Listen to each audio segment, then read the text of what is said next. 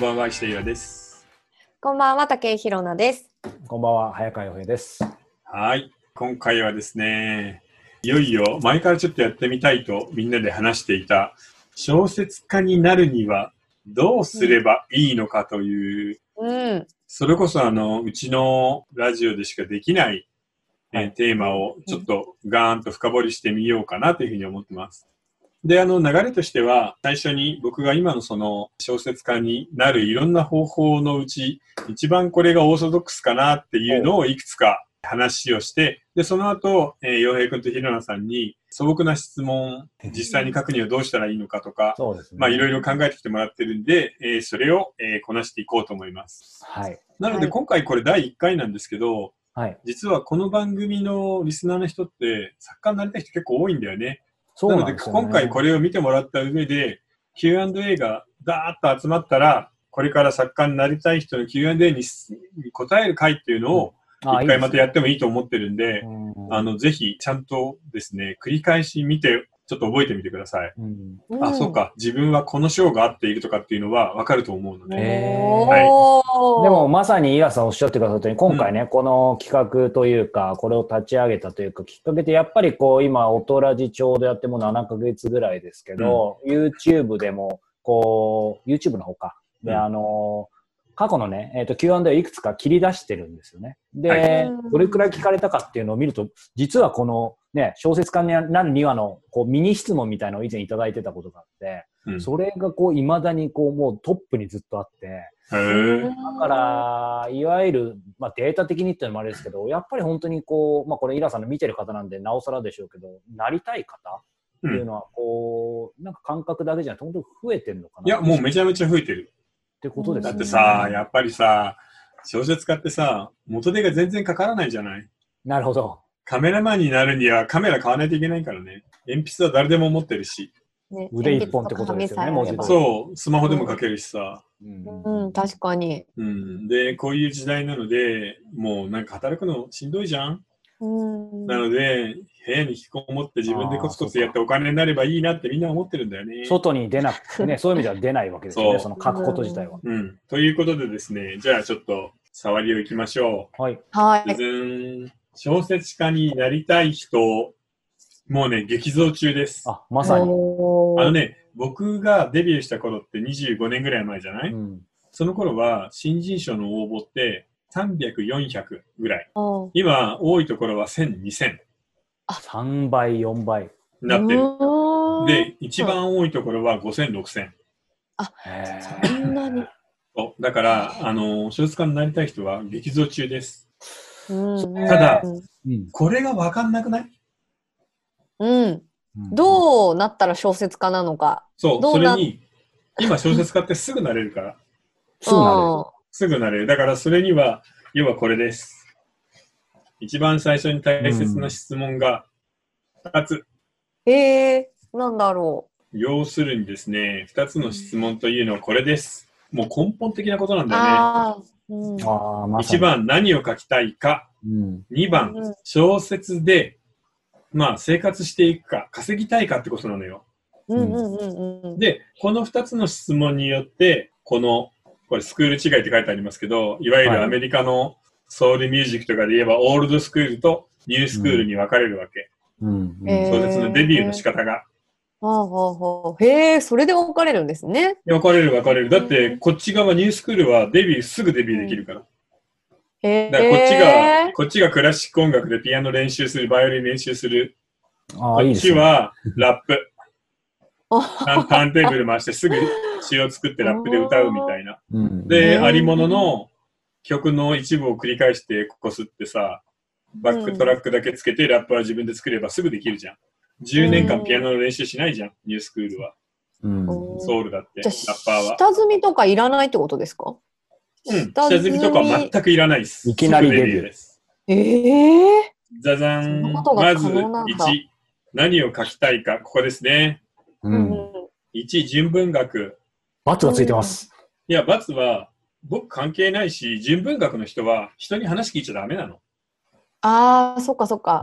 自分から生み出すものなんだ。うん。っていうよりは単純に純文学っていうのは今まで書かれているものの外側にある何か新しいのをその可能性を広げる自分の見える小さいものでいいから広げるっていう仕事なので人に聞いてうん。こことここは空いてますよって言われて書いたらもうそこ空いてないじゃん。うん。誰かがやったとこだから。なので純文学の人は自分の人生をかけて悩みながらコツコツ書いて。うん、で僕はタッチしないし頑張って芥川賞を狙ってくださいうん、でもそれには今まで誰も書いていないものを書くのが大事だよってこと。うんうんうんそして純文学って感じする。そう、だから純文学は感知しないのでお好きに。うんで、お好きに自分の方法を曲げない方がいい。で、えー次、大人のエンタメ小説。ミステリー、うんファンタジー、ホラー、青春もの、恋愛もの、ETC の大人向けの小説っていうのを書く。これがみんなの一番小説家のイメージに近いと思うんだよね。うん。そうですね。で、それとは違って、今、ラノベっていう言葉で代表してるけど、ティーン向けのネット小説とかそういうのがあるじゃない。うん。うん。えーっと、ラノベの文庫とか。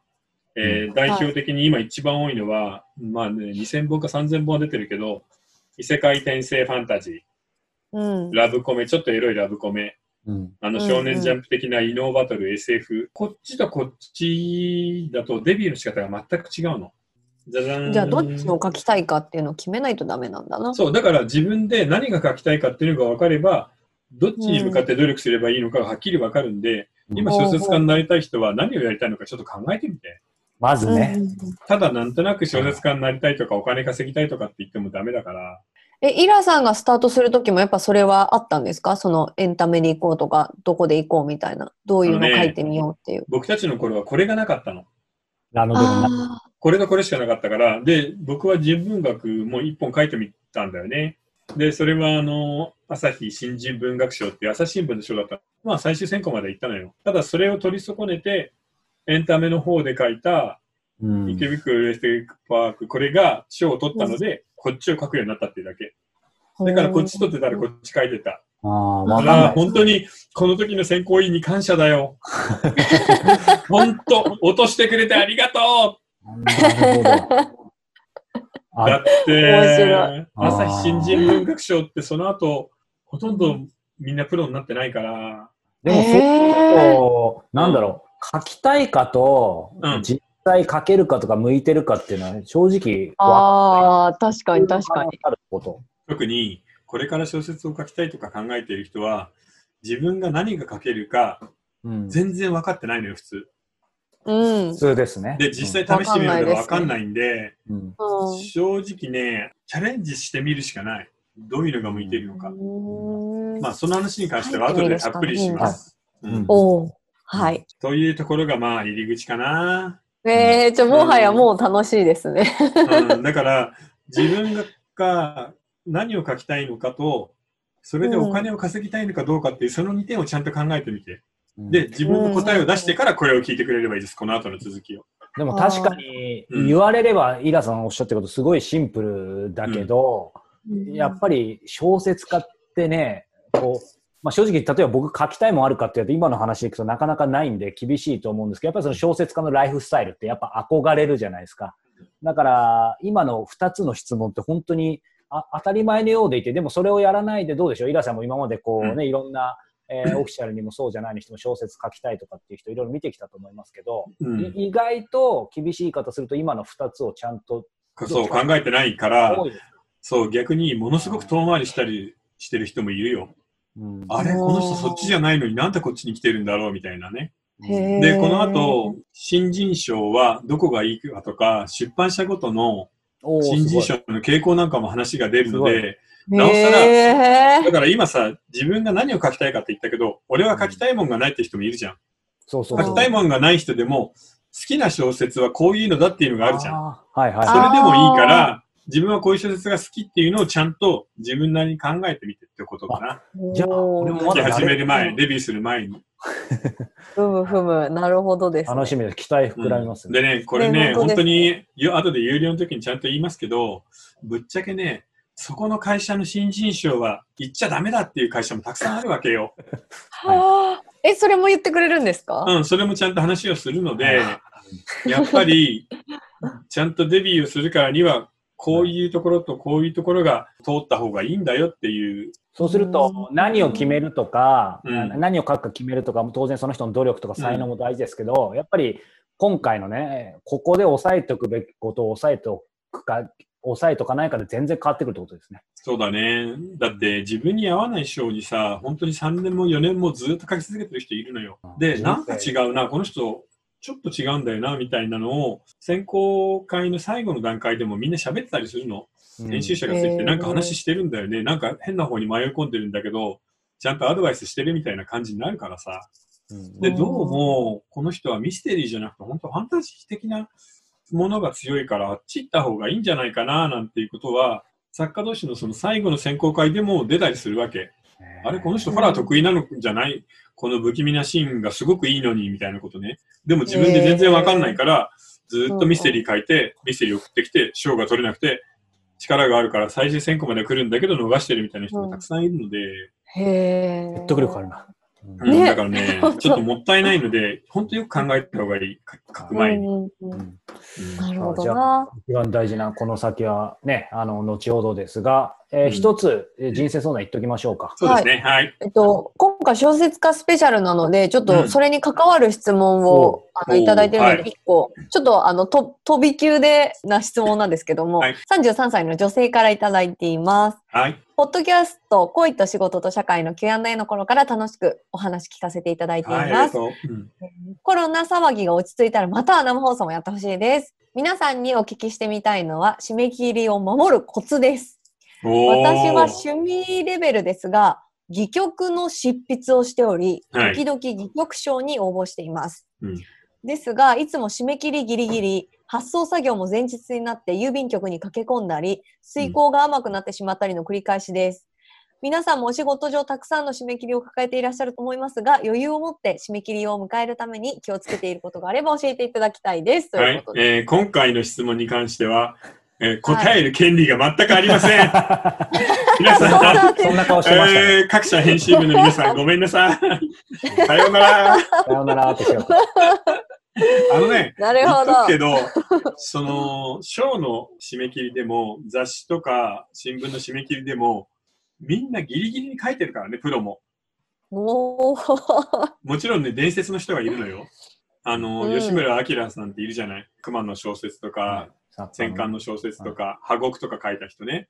あの人は、連載が始まる前に全部書き上がっていて、原稿が金庫の中に入っていて、毎回それを1週間分とか、こうやって編集者に渡すだけだったっていう、もう本当に立派な人もいるんだけど、でもそんな人はほとんど、本当にこれぐらいで、もう8割9割の人は締め切りギリギリまで、ああ、書けねえ、大変だ、辛い、もうしんどいって言って頑張って書いてるのがプロの作家なの。だから、うんそんな綺麗にさ、遂行が間に合って何？前日発送じゃない ?1 週間前発送でその後軽井沢に行って涼むみたいな、そんな洒落たことは誰もしていません。なので気にしないでください。一発回答ですかね。でできるわけない。面でしょ？白いや、い。本当そうだ結構ギリギリの方がこうアイディアが浮かんだりとかするんです違う違うアイディアが浮かぶとかっていうレベルじゃないの、プロは。10年とか20年書いてると、アイディアは絞り出すもの。なのでえーえーここに石とかありますよね。ね、河原に落ちてる石をグッて拾ってきて、ギューって掴んでアイディアをポタッと。めちゃくちゃ大変ってことですね。それがプロの毎回の仕事です。へえ。そう、石から水を絞る仕事。だから創作ね、例えば今回小説家になりたいって人だから、みんな夢があるじゃん。憧れがあるかもしんないけど、石から水が絞れる人だけだよ、プロになって生き残っていけるのは。みんな新人賞取った後、みんな消えていくじゃん、書けなくて。うんあ新人賞を取って、その中で10人に1人ぐらいしか生き残んない世界だから、本当に石から絞んなきゃダメ。ビューーそうするとやっぱすその書くことが好きっていうのは結構その絞る力になったりするのかもしれないですね。全然しないよりは。そうなんですか？関係ないえから。ー性格がいい悪い、書くことが好き嫌い、顔がいい悪い、うん。なんだろう、あと、頭がいい悪い、ああ、頭いい悪い。全部関係ないっす。嘘ポジティブ、ポジティブ、ネガティブもか関係ない。ポジティブ、ネガティブ関係ない。性格が本当に悪くて、頭が悪くて、性格が悪くて、顔が悪くて、背が低くて、頭がハゲてて、でも才能がある人もいる。うん、まあそうですえね。まあみんなには嫌われるけど、うん、え でも頭の良し悪し関係ないって、ちょっと意関外です。係ない。だって頭のいい人なんていっぱいいるじゃん。うん。ああ、そっか。だってまあ大学に行ってもいるし、そこら辺のね、研究所とか行けば理系とかめちゃめちゃ強い人もいるし、将棋指し、まあ碁、そうですよね。うん、あるいは指揮者、映画監督、頭の人なんていっぱいいるけど、でも小説をか書いて生き続けるっていうのはまた全然違う力なので、うん。本当にお医者さんが、うん。あ、お医者性さんお医者さんが、じゃあ、うん。面白い小説書けるかって言ったら違うってことですよね。そうそう。だって医者も、本当に意地汚くて、な。性格悪くて、バカで、でも医者っているじゃん。こいつ本当に下品でやねえやつそうだなんです。か？あ、まあまあ、そっかそっか。はい、はい、はい。知ってるでしょ何人か？パッと思い浮かばない？なんか、あの、後編で聞きたかったんですけど、今の後編は、はい。いいろいろ関係ないって言いましたけど、年齢はどうでしょう、つまりまあ、その若くてもある程度、えー年重ねてからもっていうのは関係ないと思うんです全けど、然関係ないです。えっと、僕が今からよ、今40になりましたけど、今からでも今日のこの、えー番組聞いて、そしてそれなりのことをやれば可能性はありますか？あるよ。もちろん。え要するに、で、小説家って自由なんでしょう。はい、70歳でデビューして、80までめちゃめちゃ書いて、いい小説書いて死ぬみたいな人もいるから。超かっこいいじゃないですか、そんなの。なんか絶対的なこう、まあそれは僕の個人的なもんかもしれないけど、なんかやっぱりバイタリティとかないと、なかなか始められないいやそれも関係ないないんじゃん。やっぱ関係ないんだ。うんでもほら僕が一つだけ思うのは、実際に書いた人っていうだけ。あうーんそうか。書かなけばればな先はないので。理屈とか条件云々よりとにかく書いたか、まず。うん、そう。だから、もっと頭が良くないととか、ねもっとセンスが良くないととか、文章が上手くないととか言い訳、は全部消された。そう、イケメンじゃないとみたいな 一切ないです。へえ。でも、確かに、ちょっと小説とは違いますけど、宮崎駿監督も、うんもうこんなことやりたくない。もうなんで自分はこんな絵ばっか描いてんだみたいなことずっとブツブツ文句言いながら、うんあんだけ傑作書いてるわけですから、だからやる気とかも関係ないのかもしれないですね、関係ないよ結局。だって、宮崎さんの立場だったら、やらざるを得ないじゃん。だって、公開しなかったら会社潰れちゃうんだから。そうですよね。でもそういうことです。結局本当にそういうこと。うんなるほど。何が何でもやる。るって決めたらやれる人だけが生き残る。おー、シンプル。そう。その上で、才能がやっぱり必要かな。うんあそういう意味で才能ないとやりきっても続ける才能ですね。続ける才能と、その、いいものを書く才能が、うんそれは何だかわからない。うん。へはいまあそうか。その以前にスタートでね、知っておくべきことがたくさんありそうですので、えーはい続きはね、えーこの後、えーニコ動の方で URL あると思いますのそうです。ね。あのね、今回は正直保存版の神回になると思うので、とりあえず、あの、加入してみて、1ヶ月経ってやめればいいんじゃない？まあでもイラさんが自信持ってい言うっていうのは、やいやいや、そういうことですよ。そういうことですよね。いや、僕ね、これ書いてて、これを本にしたらこっちの方が売れるなと思ったの。確かに。確かに。うん確かにって言っちゃったけど。はいうんじゃあぜひね、えー今回、えーたっぷりこの後お話を伺いたいと思います。それでは皆様引き続き後編で会いましょう。後ほど。